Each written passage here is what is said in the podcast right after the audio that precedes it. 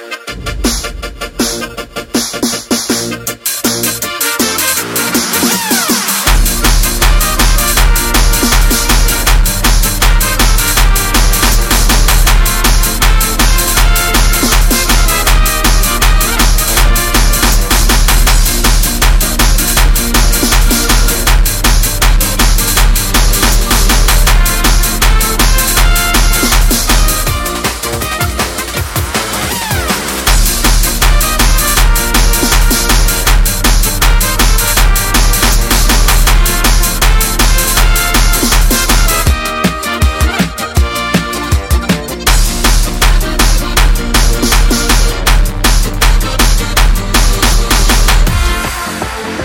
Aber ich denke, wir haben was gegen Volksmusik.